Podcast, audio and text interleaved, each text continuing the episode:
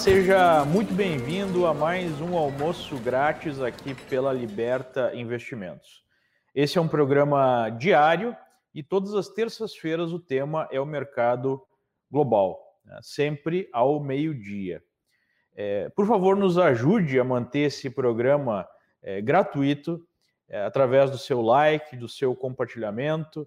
Né? Essa é a forma mais, é, é, mais fácil de, de, nos ajudar. Né?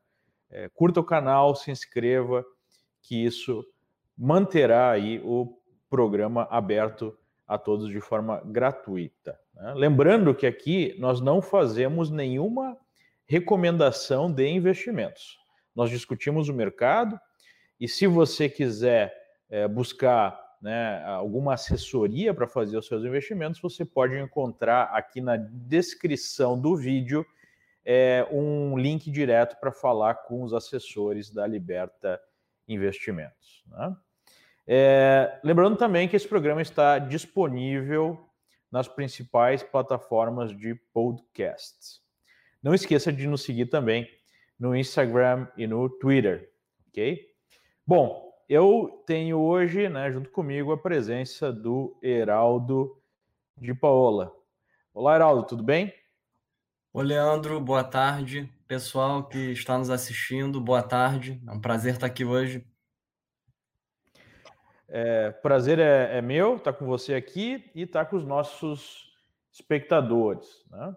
É, a ideia aqui é falar sobre o mercado global, o que está acontecendo no mercado global, que tem impactos diretos no mercado brasileiro, né? não serve apenas para os investidores é, no mercado é, é, internacional, né? Se você investe apenas no Brasil, é muito importante você acompanhar o que acontece no mercado é, global. E nós também teremos um, um, tema especial hoje, um foco no mercado de ETFs.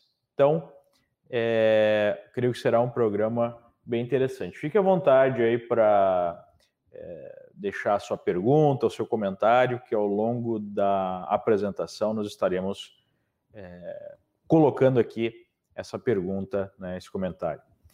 Bom, vamos iniciar, Heraldo, fazendo uma recapitulação aí do que está acontecendo no mercado é, global. Né?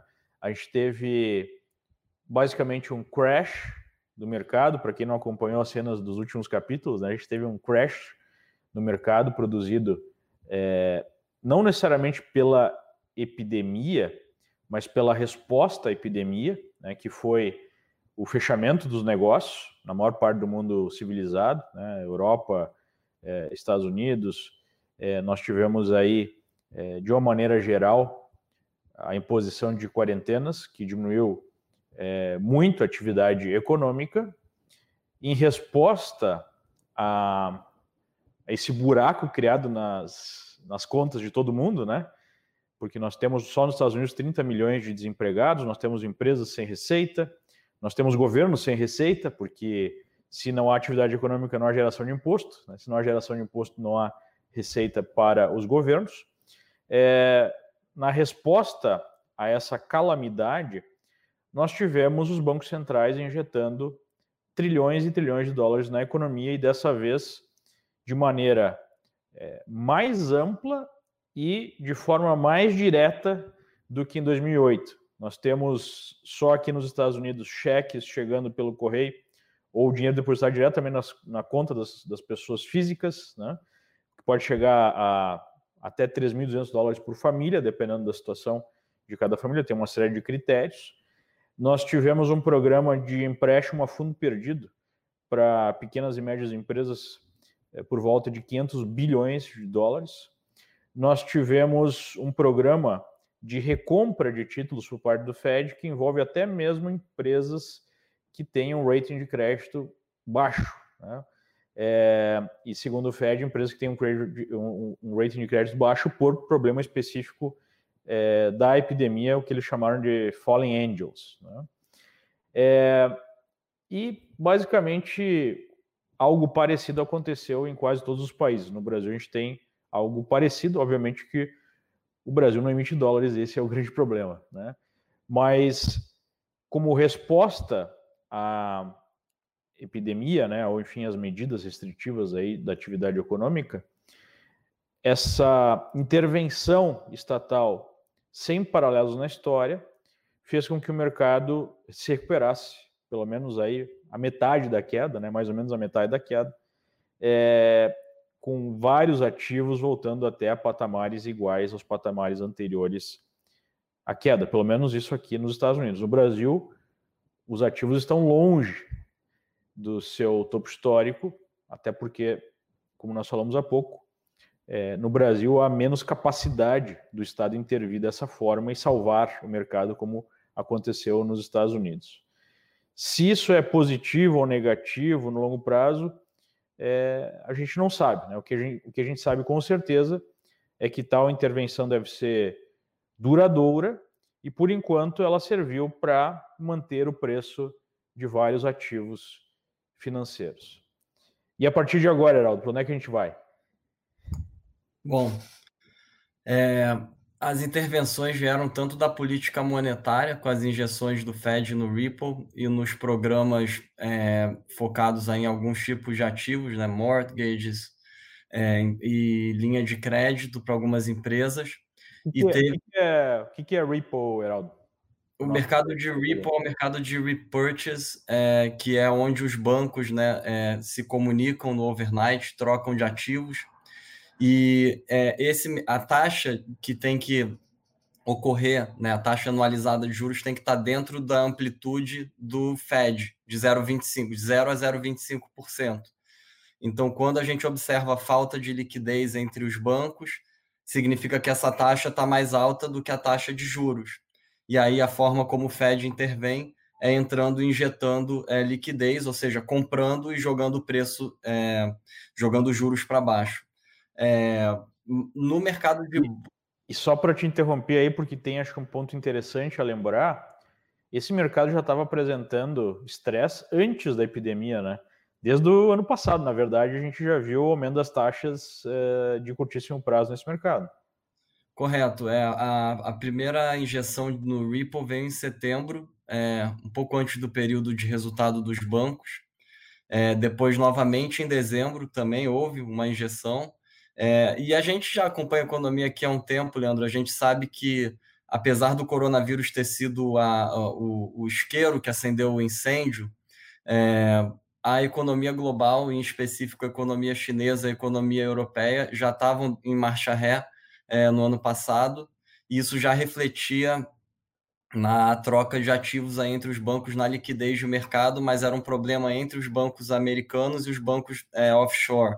Né? E aí o Fed, é, antes de baixar os juros, aí, que baixou os juros agora é, no mês de março, antes disso, é, o Fed já estava participando do mercado de Ripple, e aí, óbvio, depois do coronavírus, eles aumentaram o ritmo é, e, inclusive, criaram aí os programas, né, que a gente comentou na outra live, é, os programas de fornecer liquidez para várias classes de ativo. É, o, que eu mais, o que a gente mais destacou e que o Gundlach ontem estava comentando até no Twitter, que foi a, a movimentação de queixo mais bem sucedida do mercado financeiro até agora foi o dos bonds, porque o Fed separou uma linha de crédito, deu um mandato para BlackRock, que é uma gestora gigantesca, e o, o mandato consiste em, se os bonds de alta qualidade de crédito começarem a sofrer com falta de liquidez e se distanciarem da curva de juros do tesouro, é, o BlackRock pode é, injetar, acredito que até 300 bi de dólar para voltar a ter liquidez. Até agora, nenhum centavo é, foi é, injetado. E, inclusive, depois desse anúncio, o, o, os ETFs e os bons de alta qualidade de crédito voltaram rápido, V-shape, né, praticamente. Só que os, ET, os, os ETFs e os bons de pior qualidade de crédito continuaram lá embaixo e o mercado trabalha com paridade, né? Então a bolsa ainda não tinha voltado e estava um cenário meio estranho, com o petróleo no meio indo para cima e para baixo. E aí o Fed é, também anunciou, depois de um mês, isso, é, que os Fallen Angels, que é uma gíria aqui do mercado americano, que quando uma empresa lá é investment grade, que a gente chama de é, qualidade de crédito, e ela sofre um rebaixamento para baixo de triplo B-, ela vira grau especulativo, que a gente chama aqui de yield, essas empresas são chamadas de fallen angels, são os anjos caídos. Então, é, o Fed anunciou também que vale a regra para os fallen angels, isso deu uma vida aí para os ativos de risco, é, tudo a muito custo de injeção e de utilização é, de dinheiro é, do balanço do Fed, né, inflando o balanço.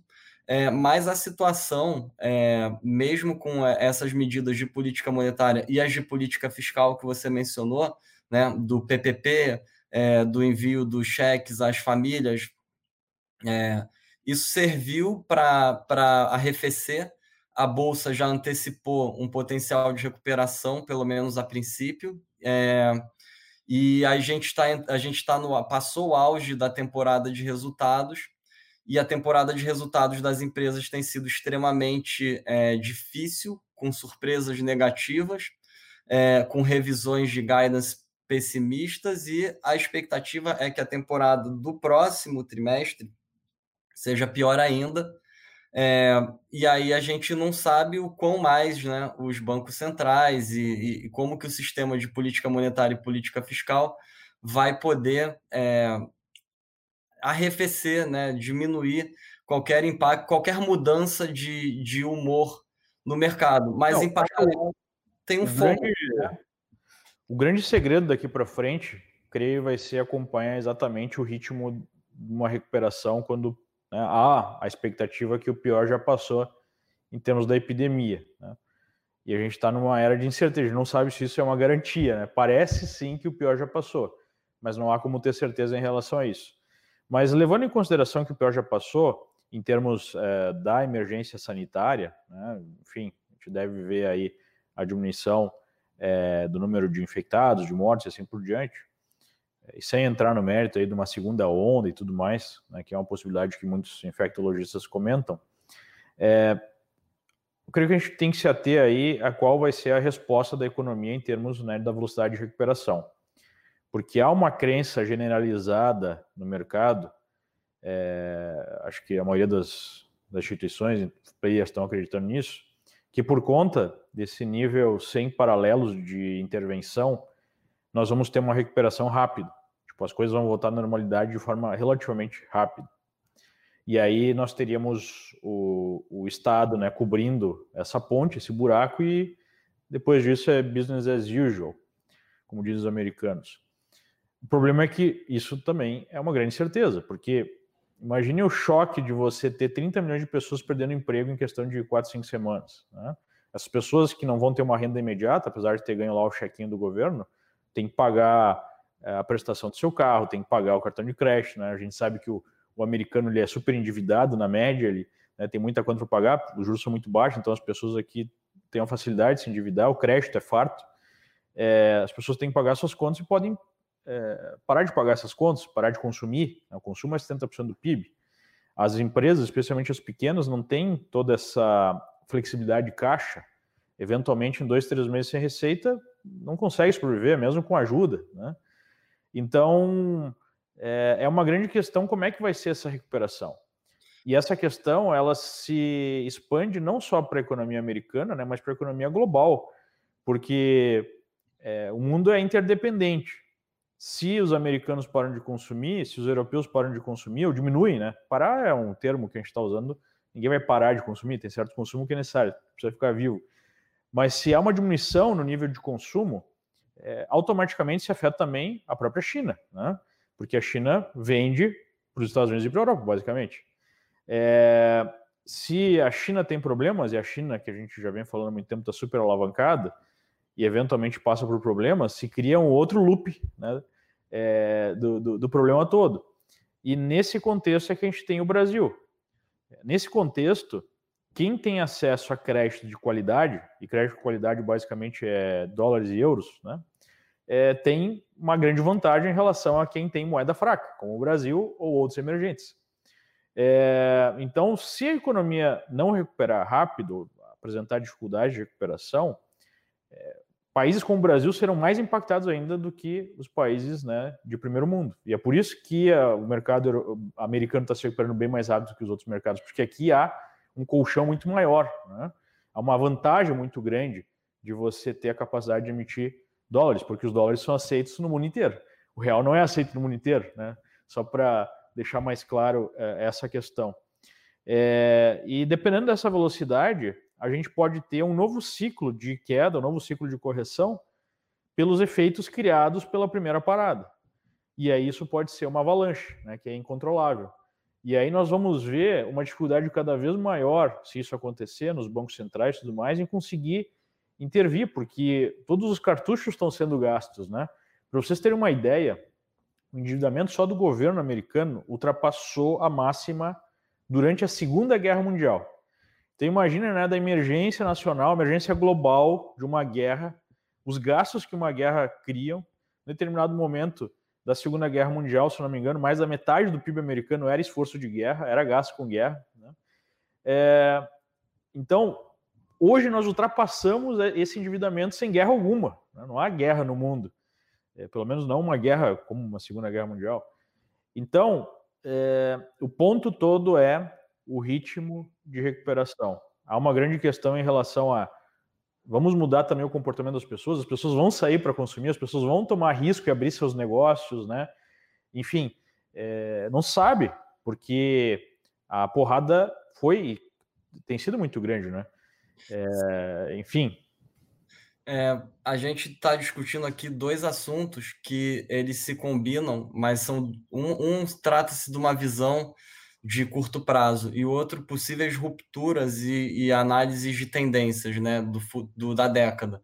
É, no curto prazo, a grande questão é, é, como vai ser a recuperação econômica, o que, que a gente precisa acompanhar para entender essa recuperação econômica. Então, eu destaco, é, e aí a gente casa esses assuntos de curto prazo com tendências. Né? Então, eu destaco, é, em primeiro lugar, o aumento da taxa de poupança observado no mês passado aqui para 13,1%, é a maior taxa de poupança é, desde os anos 80.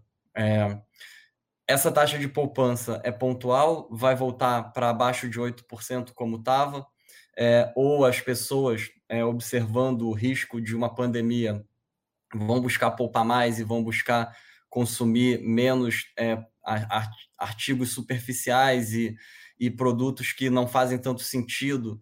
É... É, por exemplo, sabe qual é que foi o produto que mais vendeu é, mais aumentou as vendas nos Estados Unidos durante toda essa crise aí? Armas, acredito, não? Não. Máquina de fazer pão. É. Máquina de fazer pão em casa. é isso que você está falando, né? Aí a, a segunda tendência é de curto prazo, e a gente tenta conectar com uma visão de longo prazo, que eu acredito, é justamente como a economia global se conecta. É, o, tem uma tese do Yardeni, eu já comentei em algumas lives que eu sou muito fã dessa tese, que ele acredita que nos anos 90 é, a tecnologia trouxe um aumento de produtividade muito interessante que beneficiou o recém-criado setor de tecnologia, né? E esse ganho de produtividade, que é mal medido, né? os medidores de produtividade dos órgãos dos governos são é, ineficientes, mas isso é outra questão. É, trouxe uma margem e as empresas começaram a expandir é, de forma global e aumentar o que eles chamam de capacidade industrial fora dos Estados Unidos, nos mercados emergentes. Então, é, essa foi a primeira onda da revolução tecnológica, de acordo com Yardeni. E a grande questão para o momento atual e para a década, né, e a gente tem que ficar de olho, é o seguinte: se dentro da geopolítica a gente tiver um movimento de afastamento dos principais mercados emergentes que que estavam com a capacidade industrial, no caso a China sendo o principal, e a gente tem do outro lado da balança é, um aumento, né, uma melhora, na, uma segunda revolução tecnológica, dessa vez beneficiando o setor industrial e a manufatura. Então, traduzindo isso, pode fazer mais sentido para os países desenvolvidos retornar a capacidade industrial para dentro é, e investir em tecnologia e em robotização e, portanto, o que, que sobra para os emergentes? Entendeu? Essa é a grande questão. E aí a gente começa a olhar as peças no tabuleiro. Então, a primeira peça que vai sofrer mais com isso é a Alemanha, porque ela é uma, a segunda, terceira maior economia do mundo e ela, o PIB dela tem uma alta exposição à exportação para a China, né? Então, a gente começa a detectar os pontos fracos da corrente. O Brasil, ele até tem um modelo interessante com as commodities e, e, e agricultura, mas é uma perda, e é uma perda para qualquer emergente. Ainda mais se a China reduzir o ritmo de compra de commodities industriais, é, o que já está acontecendo, o preço das commodities está lá embaixo. Então, a tendência, é, resumindo aqui esse debate, é uma das outras tendências que a gente tem que ficar de olho é a tecnologia, né, o setor de tecnologia, é, ele está apresentando um comportamento agora, nesse momento de incerteza, de, o setor, de setor de utilidade pública, entendeu? É, historicamente, em momento de recessão, em momento de, de pânico, o setor de utilidade pública, um exemplo no Brasil de utilidade pública é, é não sei, de repente, a Sabesp, de repente, é, é defensivo, costuma performar melhor. Só que a gente está começando a ver um comportamento de tecnologia defensivo na queda e expansivo é, é. na expansão. Só para o nosso amigo entender de casa, né? Por que, que usualmente as pessoas vão, os players vão para utilities em momentos de incerteza? Porque há uma previsibilidade maior de fluxo de caixa. É, por exemplo, uma empresa que vende, né? Claro que o Brasil é um caso à parte, né? Pode vir uma Dilma da vida dar uma canetada e mudar o setor inteiro com uma canetada, como aconteceu em 2013. Mas usualmente, né, em situações uh, normais aí de pressão e temperatura, é, você sabe que o consumo de energia elétrica não vai cair muito, subir muito, o consumo de água não vai cair muito, subir é, são bem necessários, né? É, às vezes até mesmo empresa que vende serviço de telefonia, né? É uma coisa, é uma curva meio estável. É, e o setor de tecnologia, um, uma Google, Amazon, Facebook, né, Microsoft, entre outros, sempre foi visto como um setor mais arriscado porque você teria é, um, um, componente intrinsecamente incerto em relação a tecnologias novas. E um capex intensivo, né? Um capex intensivo, dividendo baixo, é, margens comprimidas. Para manter a inovação, né? É, mas o que a gente está vendo, por conta dessas mudanças que o Heraldo começou a comentar, é que o setor de tecnologia se recuperou muito mais é, rápido do que o resto do mercado. A gente pode ver isso aqui na tela. Né? Vamos colocar aqui. Ó. Aqui a gente está vendo o ETF, e a gente vai entrar agora na parte de ETFs, a gente vai, já vai falar sobre ETF, mas a gente está vendo o, o ETF que representa o S&P. Então, existe o, o índice S&P 500, né, que são as 500 maiores empresas americanas, a grosso modo, os 500 mais importantes. É, e tem o ETF desse índice, ou seja, é um ETF que é composto pelas empresas que compõem o índice. Né? Então é quase como comprar o índice. E a gente está vendo aqui a recuperação do S&P. E a gente pode comparar com o ETF da Nasdaq. O ETF da Nasdaq é o ETF que representa o índice Nasdaq, que é o índice mais ligado às ações de tecnologia. Né? A gente chama de Triple Q porque ele é o QQQ como código de negociação. Então, se eu colocar aqui desde a queda, a gente vai ver que na primeira parte da queda aqui, né, no crash que a gente teve por conta da pandemia, o Triple Q até caiu um pouco menos que o S&P, e aqui na recuperação ele já está acima, ó. No saldo, desde o início da correção, está 6,7% abaixo né, do início da queda, enquanto o S&P está 14% ainda abaixo do início da queda. Ou seja, é um comportamento inverso. O que nós esperaríamos é que o S&P tivesse um comportamento de cair menos e recuperar mais, né? E a gente está vendo a tecnologia aqui demonstrando mais força, é, seguindo um padrão de muito tempo, né, de tecnologia demonstrando força. Por quê? Porque é uma mega tendência de pegar todos os business que existem e transformar em algoritmos, né? E enfim, é, esmagar a concorrência dos pequenos que não têm capacidade de investir em tecnologia. O maior exemplo é a Amazon, né? Você vai comprar na Amazon, que entrega num dia, que você pode pedir com uma frase lá na Alexa, é, enfim, né, que tem toda, é, toda uma capacidade de oferecer um preço muito baixo e oferecer um serviço excepcional para o cliente, ou do, da vendinha da esquina, né, que você eventualmente vai ligar lá, vai, vai, vai atender um tiozão e vai dizer, ah, eu quero aí um, um, um saco de, de feijão, sei lá. Então, Lembrando, né, que a Amazon já tem aí é, já é dona de uma das maiores redes varejistas dos, dos, Estados Unidos, que é o Whole Foods, então entrega também compra de mercado de graça, nesse caso em duas horas, né? Enfim. Então tem uma outra questão também, Leandro. que a gente está num momento, é, depois de uma década após a crise de 2008, que o endividamento corporativo está no topo. Não é só americano, não, é o global mesmo.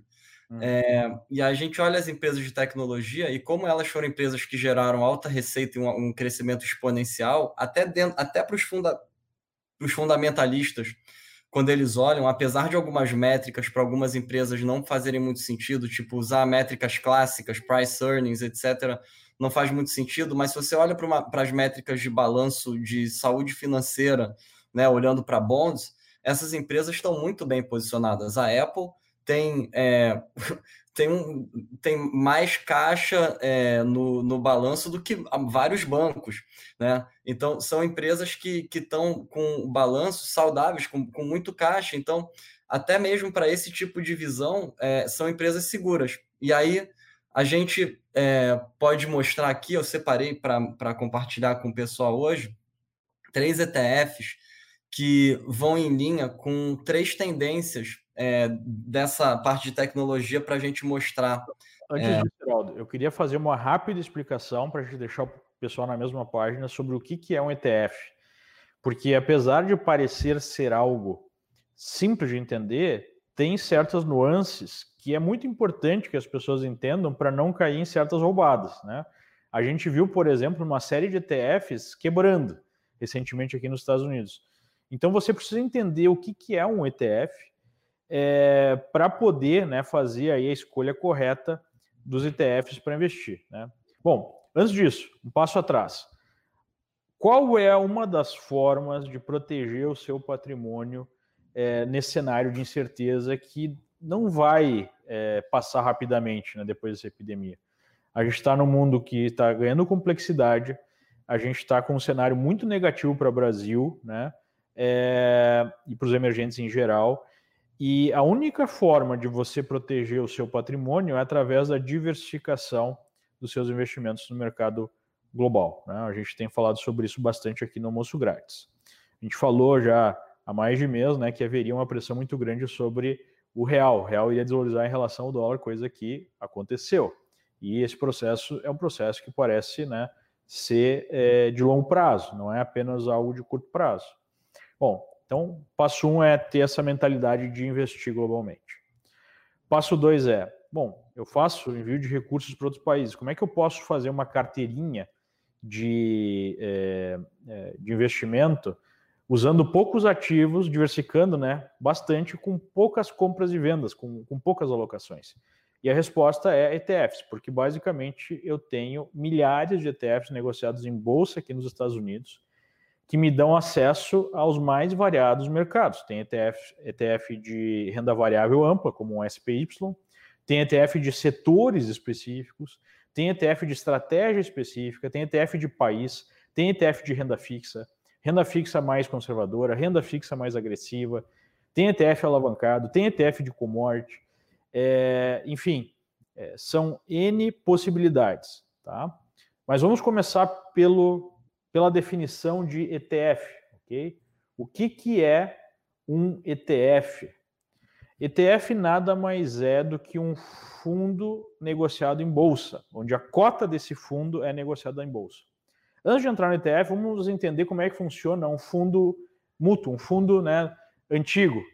É, num fundo normal, num fundo mútuo, num fundo de investimento não negociado em bolsa, o que a gente tem é o seguinte: você aloca dinheiro nesse fundo, o gestor desse fundo vai pegar o seu dinheiro, vai transformar em cotas, né?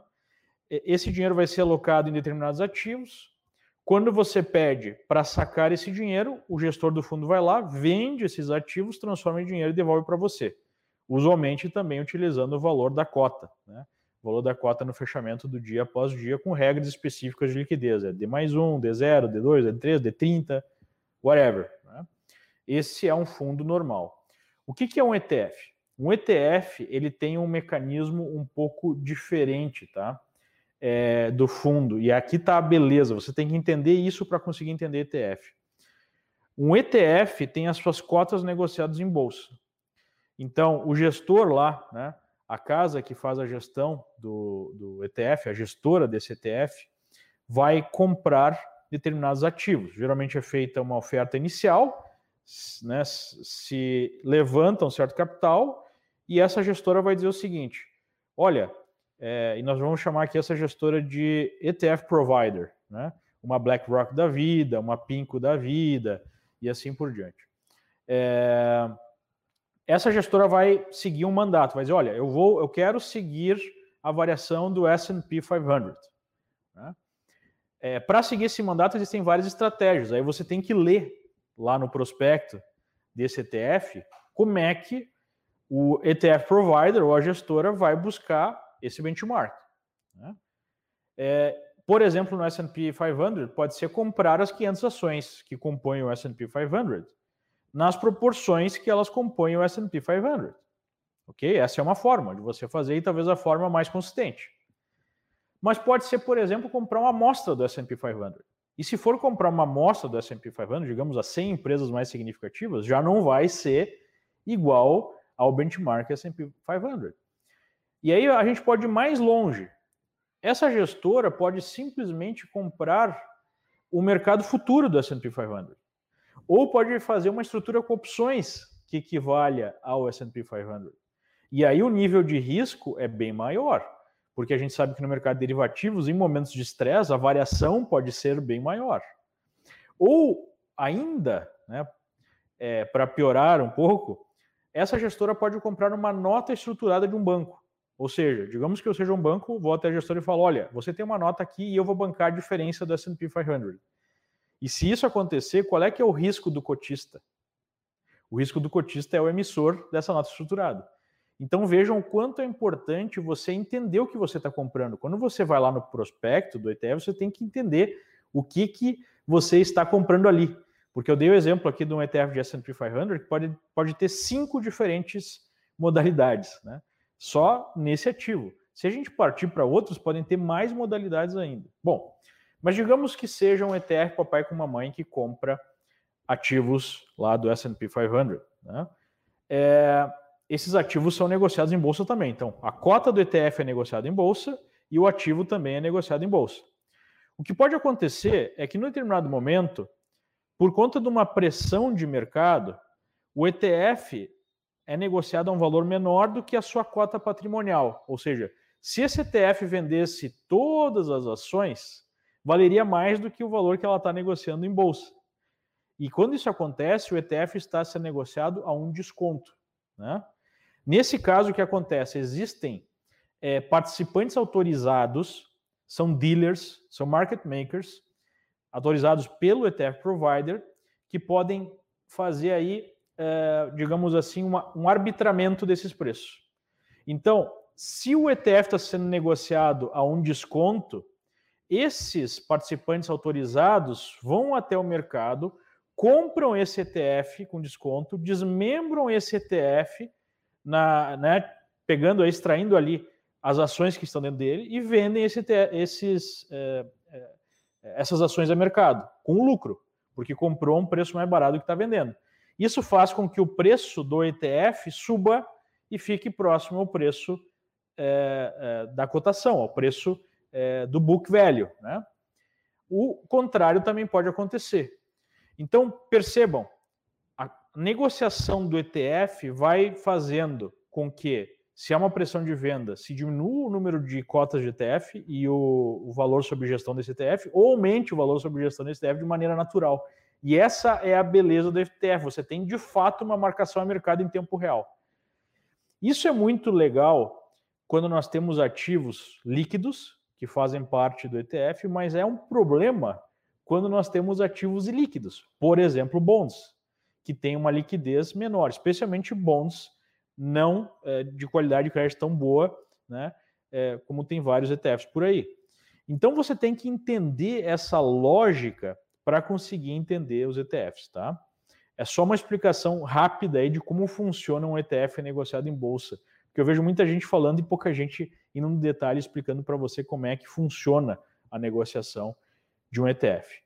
Dito isso, né, Dito isso, explicando como funciona, a gente pode ir até um site aqui, uma dica para vocês chamada Fin, chamado Finvis, e lá em Maps, né?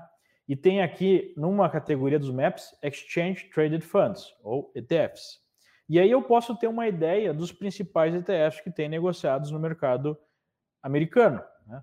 Nós temos ETFs de índice, nós temos ETFs inversos, que são contrário do índice, ou seja, é, se eu acho que o índice vai cair, ao invés de vender um, ETF de índice, eu posso comprar um ETF inverso. Só um exemplo. Aí eu tenho os ETFs de cada setor.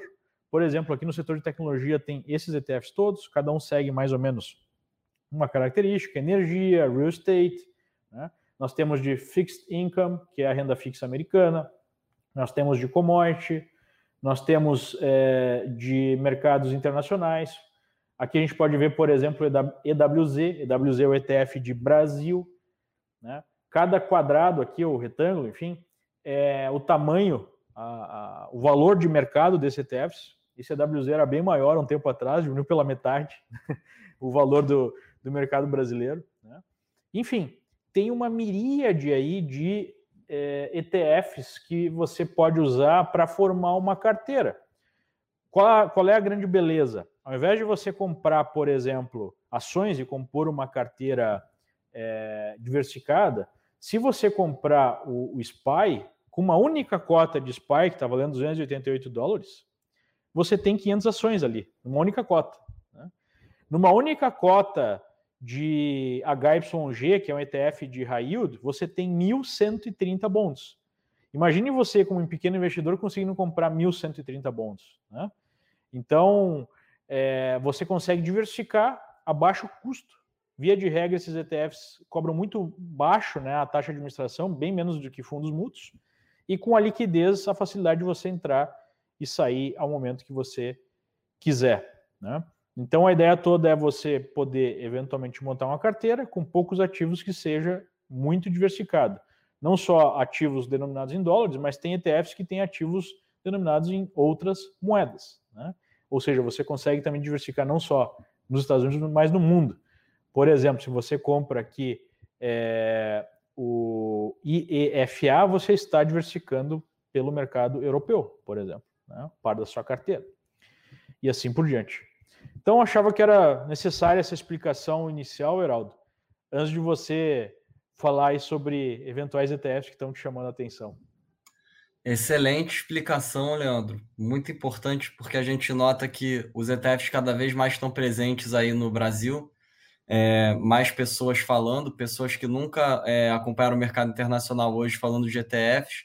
E é muito importante você mostrar justamente a forma que eles funcionam, é, inclusive é, experiência é, aqui na Liberta Global, quando o investidor descobre o ETF ele começa a querer explorar os ETFs alavancados, os ETFs que são inversos, os ETFs de VIX.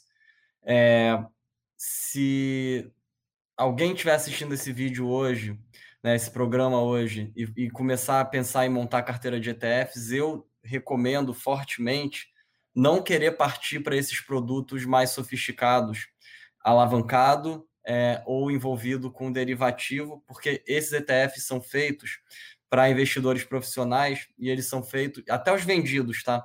Eles não são feitos para segurar, tá? Eles são feitos para ficar um dia na mão.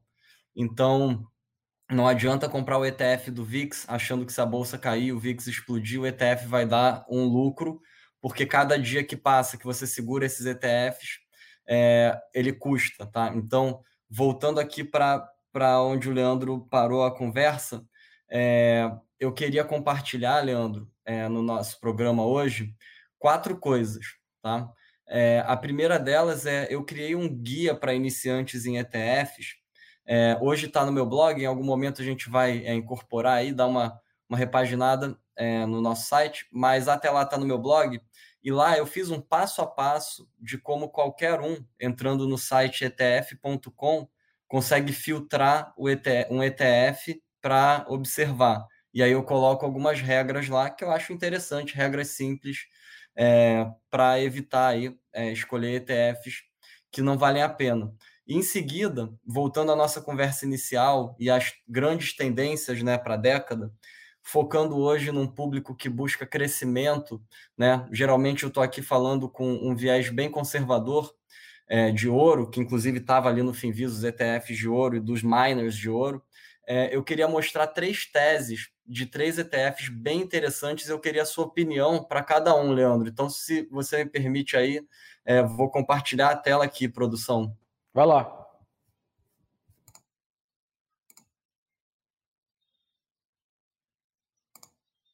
Vamos lá.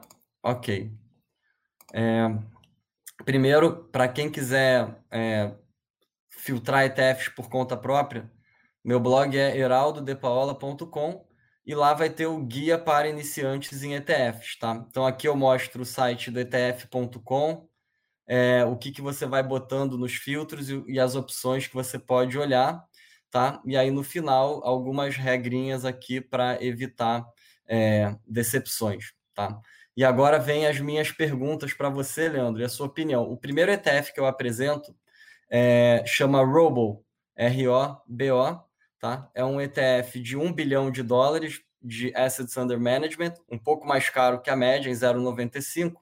E ele tem a seguinte estratégia: é, ele segue um índice global de empresas envolvidas em robotização e automação. Tá? Então, ele tem hoje 89 empresas, tá?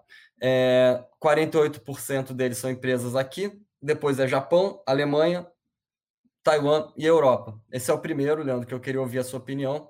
É, não sua opinião de sugestão de investimento, mas sua opinião sobre a tese de robotização. Se você acha uma tese interessante para essa década. É... Em segundo, vai lá, vai lá.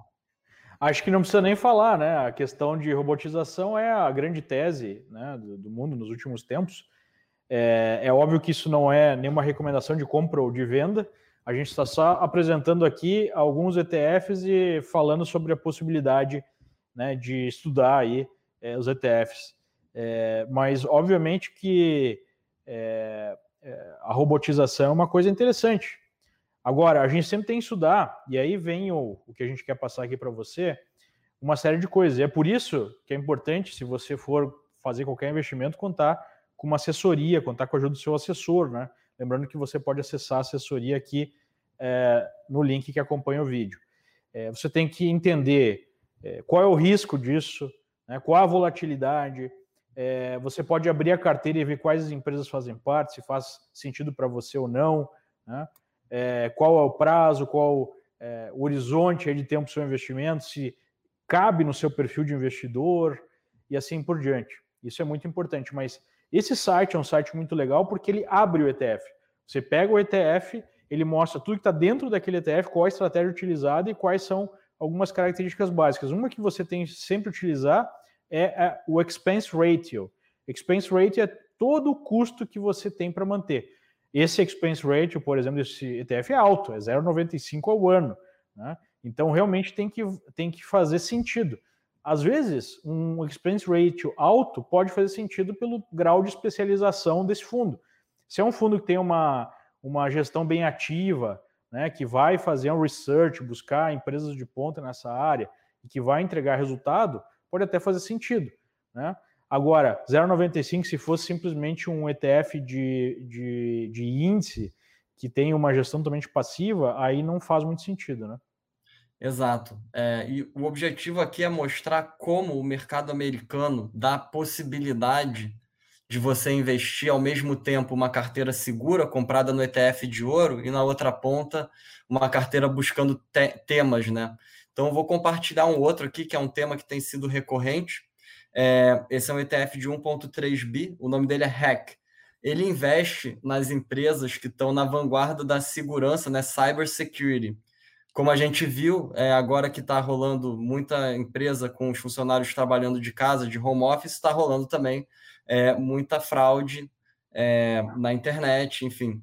Então, esse é um ETF que está centrado em cima de um subsetor dentro do setor de tecnologia, que eu acredito que muitas empresas vão orientar o CAPEX né, para melhorar a segurança aí.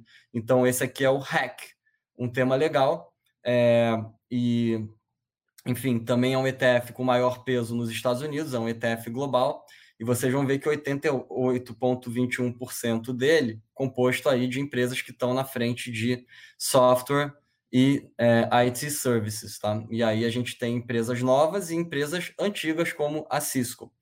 E por último, separando aqui apenas três ETFs hoje, é o Sky, que são empresas que estão na vanguarda do cloud computing, né? Então são empresas que estão trabalhando aí em infraestrutura, plataforma e software para cloud, o que também é muito interessante, vai muito em linha com o que a gente está discutindo da, do comportamento da tecnologia, é, das mudanças aí para a década, e é um ETF de 3 bi de dólar. Você vê que aqui o expense ratio dele é 0,6 no REC, esqueci de mostrar, 0,6 também. É, e são possibilidades é, de longo prazo que, infelizmente, a gente não consegue, é, em nenhum outro mercado do mundo, ter acesso a um tipo de, de produto com alta liquidez, um baixo custo é, e tão diversificado dentro de um tema como esses três que eu mostrei. Né? É, não existe um mercado que você vai encontrar um ETF com 3 bi de dólar investindo só em cybersecurity, investindo é, só em cloud computing. E esses três que eu mostrei fazem parte é, de um nicho novo que está começando a surgir na indústria de ETFs, que são esses temas, né, subsetores. E tem vários, tem vários ETFs novos é, bem interessantes. Para finalizar aqui a minha é, participação, dividindo a tela e mostrando os ETFs, é sempre bom olhar quanto que o ETF tem de AUM, de Assets Under Management, e esses três que eu mostrei têm mais de um bilhão de dólares, o que dá tranquilidade é, para quem está investindo. É, tem ETFs que são muito pequenos, e esses, qualquer filtragem que você fizer, é, eu deixaria de lado, porque a empresa pode mudar de ideia, fechar o ETF, você vai arcar com prejuízo ou acontecer pior ainda do ETF quebrar. Então, é, esses foram três exemplos de hoje, mas a gente está aqui acompanhando o mercado e assim como tem dentro da tecnologia vários ETFs interessantes, dentro de vários subsetores também tem vários ETFs interessantes. Alguém comentou aqui que tem até ETF de cannabis, e é verdade, tem. tem ETF de Gold Miner, tem ETF de Gold Miner Júnior, tem ETF de Silver Miner, é, tem ETF da, das empresas é, dentro da área de consumo, tem diversos tipos de ETFs interessantes, mercado imobiliário, enfim, deixa a bola contigo aí, Leandro. O que eu acho que você tem que pensar é o seguinte: primeiro, qual a sua estratégia global de investimento? Né? Como é que você vai investir? Como é que você vai dividir o seu patrimônio? Tanto em classes de ativos quanto em moeda, né? Você pode fazer esse plano quero ter, sei lá, 80% no Brasil, 20% fora, ou whatever, né? Começa por aí. E aí, dentro é, dessa estrutura, as classes de ativos que você quer ter. Quero ter um tanto em bolsa, eu quero ter um tanto em renda fixa, eu quero ter um pedacinho lá de ouro, né, para ser aí, é, digamos assim, um esteio é, da minha carteira. É, eu quero ter alguma coisa aí em REITs, né, que é de mercado imobiliário, assim por diante. Tem várias classes de ativo que eu posso montar minha carteira. Dentro de cada classe de ativo é que você vai buscar os melhores ETFs. E aí, dependendo né, de cada estratégia, você vai buscar esses ETFs. Eventualmente, melhor do que simplesmente ter tudo em S&P, é, você pode diversificar é, com ETFs é, mais específicos, que vão ter uma condição de gerar um pouco mais de alfa, né, e assim por diante. E aí, dentro de cada ETF, você tem que fazer algumas perguntas básicas, como o Heraldo colocou. Primeiro, quem é o emissor desse, desse ETF? Quem é o gestor? Né? Tem uma pergunta aqui do uh, Labossière. É, qual é a segurança do ETF BOVA 11? Qual a chance desse fundo quebrar? Bom, BOVA 11, a gestora é BlackRock. A BlackRock é uma das maiores gestoras do mundo. Né? Então, o risco não existe risco zero, né, mas o risco diminui muito quando você está trabalhando com a, melhor, com a maior gestora do mundo. Né, e quebrar em si vai ser difícil. O que pode acontecer é, por conta do ETF seguir os ativos que estão lá dentro, seguir o Ibovespa, né, de forma majoritária, nós podemos ter uma, uma variação negativa quando o Ibovespa cai. É, bom, depois de perguntar sobre o gestor, vale a pena identificar quais são os ativos específicos, qual benchmark a ETF vai buscar, né? Qual a estratégia para buscar esse benchmark? Qual é o AUM? AUM é de Assets Under Management. Né? Qual o patrimônio desse ETF? Porque, eventualmente, ETFs que estão perdendo muito dinheiro, que estão diminuindo e que são muito pequenos, a gestora pode fechar. E quando fechar, é uma outra dúvida que você deve é, resolver. Lá no prospecto vai dizer se esse ETF fechar, qual é o custo para o cotista, porque em alguns ETFs há cobrança de uma taxa aí de fechamento, né? o que não é ideal. É, e depois, no acompanhamento desse ETF, você tem que se perguntar se esse ETF está cumprindo aquilo que ele prometeu, em termos de seguir um determinado benchmark, em termos de é, seguir a sua expectativa quando você é, colocou o seu recurso nesse ETF. Também é importante você identificar se ele está negociando a um desconto ou com um prêmio. Né? É, em alguns mercados é normal que ele esteja negociando sistematicamente com determinado desconto, sistematicamente com determinado prêmio, especialmente se os ativos que estão ali nessa carteira são ativos menos líquidos. É, então, são todos cuidados que você deve ter na hora de fazer essa alocação. E uma coisa que a gente não falou, né, Heraldo, que também é um papo um pouquinho mais complexo, é fazer aí o remanejo da sua carteira, um rebalanceamento. De tempos em tempos, o ideal é, se um ETF, né, se o mercado deu um retorno muito maior que o outro, é você rebalancear. Ou seja, eventualmente colocar uma partinha do lucro no bolso, aumentar a posição naquilo que talvez ainda não tenha feito o movimento que você esperava. Isso é, é uma prática que diminui a volatilidade da carteira e aumenta o retorno em relação a essa volatilidade via de regra, né? Então essas são as principais dicas aí para você é, operar ETFs, pessoal. Queria saber se ter ETF no Brasil vale a pena para quem faz buy and hold, mesmo que não tenha pagamento de dividendos diretos que nem nos Estados Unidos. Eduardo, é, por incrível que pareça, pagamento de dividendo não é o principal que se busca em todas as situações com ETF. Né? Por exemplo, aqui nos Estados Unidos, dependendo de como você faz o seu investimento, o dividendo é ruim, porque o dividendo vai pagar muito imposto em relação a ganho de capital. Então, se há um reinvestimento dos dividendos, o ETF em si não distribui os, os dividendos, isso é bom para o cotista e não ruim. Então, você tem que ver qual é a sua, é, o seu objetivo, né? É, se você precisa ou não desses dividendos, dessas distribuições sistemáticas, esse não é o principal fator que a gente avalia. O que a gente avalia mesmo é o retorno final né, daquele, daquele ETF. Isso que importa, né, Heraldo? Exatamente, Leandro. É, aproveitando a pergunta do Eduardo, eu queria responder a pergunta do Luiz Felipe a respeito dos UCITS ETFs, tá? É, aqui no mercado americano, tem ETFs da BlackRock e de outras gestoras que eles cediam fora dos Estados Unidos, geralmente na Irlanda. E esses ETFs são negociados na Bolsa de Londres é, em dólar, tá? e é uma forma justamente de mitigar o impacto tributário para não americanos. Tá? É um tema complexo, exige aí a opinião de um especialista, tá? não estou falando que é A ou B aqui, só que o mercado americano já inclusive pensou nisso. Claro que você não vai ter tanta opção de use de CTFs, mas existe. Tá? E aí, é, a outra pergunta que a gente podia responder aqui, Leandro, é a do Lucas Tarik, né? Se para investir no exterior é necessário só conhecer classe de ativo ou saber o IR, análise fundamentalista. Eu acho que são duas línguas, né? A gente está falando duas línguas aqui. Uma coisa é você pensar na alocação de uma carteira como classe de ativo, plain vanilla, que o pessoal chama aqui, né? É, então você não está querendo achar um alfa, né? Você não está querendo achar uma empresa que fundamentalmente apresenta uma oportunidade de longo prazo. Você simplesmente está pensando é, de forma diversificada, como que com quatro ou cinco ETFs você tem na sua carteira milhares de, de ativos, e aí, de acordo com seu perfil de risco, você vai fazer a conta de quantos por cento cada ativo de risco vai fazer parte da sua carteira. Então, eu sou conservador.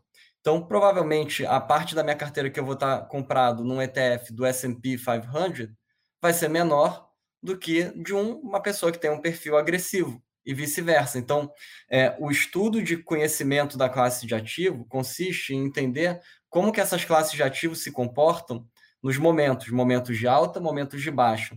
É, e o estudo é, de análise fundamentalista é, é uma outra língua, é um estudo de você escolher empresas é, e detectar potenciais aí oportunidades. Você pode utilizar algumas métricas de análise fundamentalista para o agregado do índice, né? Então, qual é o price earnings que está tradando o índice, como que era esse price earnings na bolha da NESA, etc. Mas, é, de forma simples, eu acredito que são duas línguas é, diferentes. Legal. Bom, como mensagem final aqui, pessoal, se você está interessado em, em, iniciar no mundo dos investimentos, ou você já é investidor e quer buscar né, soluções de investimento melhores, link aqui na descrição para falar com os nossos assessores.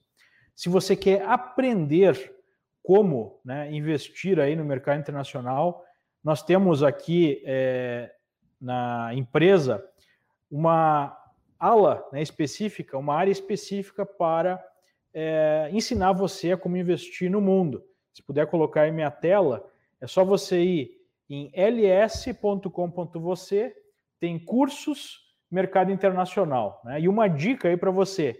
Nós ainda não atualizamos, porque como nós temos aqui né, os preços em dólares, nós ainda não atualizamos esses preços que estão em reais. Ou seja, esses preços vão ser majorados em, em breve. Então, se você quer aproveitar esses preços ainda defasados, tem vários cursos aqui que ensinam como você investir no mundo. E eu dou especial atenção ao pacote Premium, que são todos os nossos cursos reunidos. Né? São mais de 30 horas aí de cursos é, de informação para você entender como funciona, como participar do mercado global. É, entre os assuntos que nós abordamos, tem aí o assunto ETFs, ok, pessoal? Lembrando também, se você tiver alguma dúvida específica, atendimento arroba libertaglobal.com. Então é isso. É... Palavra final, Heraldo. Bom, a palavra final é a de sempre, Leandro. É... Para quem ainda não investe fora do Brasil, é... não tenha medo de tomar a decisão. O mercado americano está aí para todo mundo. É, você vai estar tá tendo um upgrade na sua carteira, você vai estar tá aumentando a eficiência dos seus investimentos. O mercado internacional ele existe para qualquer tipo de investidor, desde o investidor que começa com mil dólares até o investidor que vai começar com um milhão de dólares. O mercado internacional ele não é feito só para private client, é, ele é feito para qualquer um que vá atrás, que pesquisa, e a nossa missão aqui na Liberta Global justamente fornecer a educação necessária para quem quiser iniciar ou quem já tem investimentos aqui fora. Então, para nós, é, fica aqui sempre a mesma mensagem: não tenha medo de diversificar. Você vai estar tá aumentando a eficiência dos seus investimentos no longo prazo. É o maior mercado do mundo. Isso aí, pessoal. Muito obrigado pela audiência, né? Lembre de deixar, se você gostou aqui do programa, do seu like, fazer a sua inscrição no canal e mandar aí para o seu amigo que também pode gostar aqui desse conteúdo, ok? Muito obrigado a todos e estaremos de volta na próxima terça-feira para falar sobre investimentos globais. Lembrando né, que existe aqui o programa diário com outros temas na Liberta Investimentos. Obrigado, obrigado, Oraldo. Até mais. Tchau, tchau. Valeu, Leandro. Valeu, pessoal. Abraço.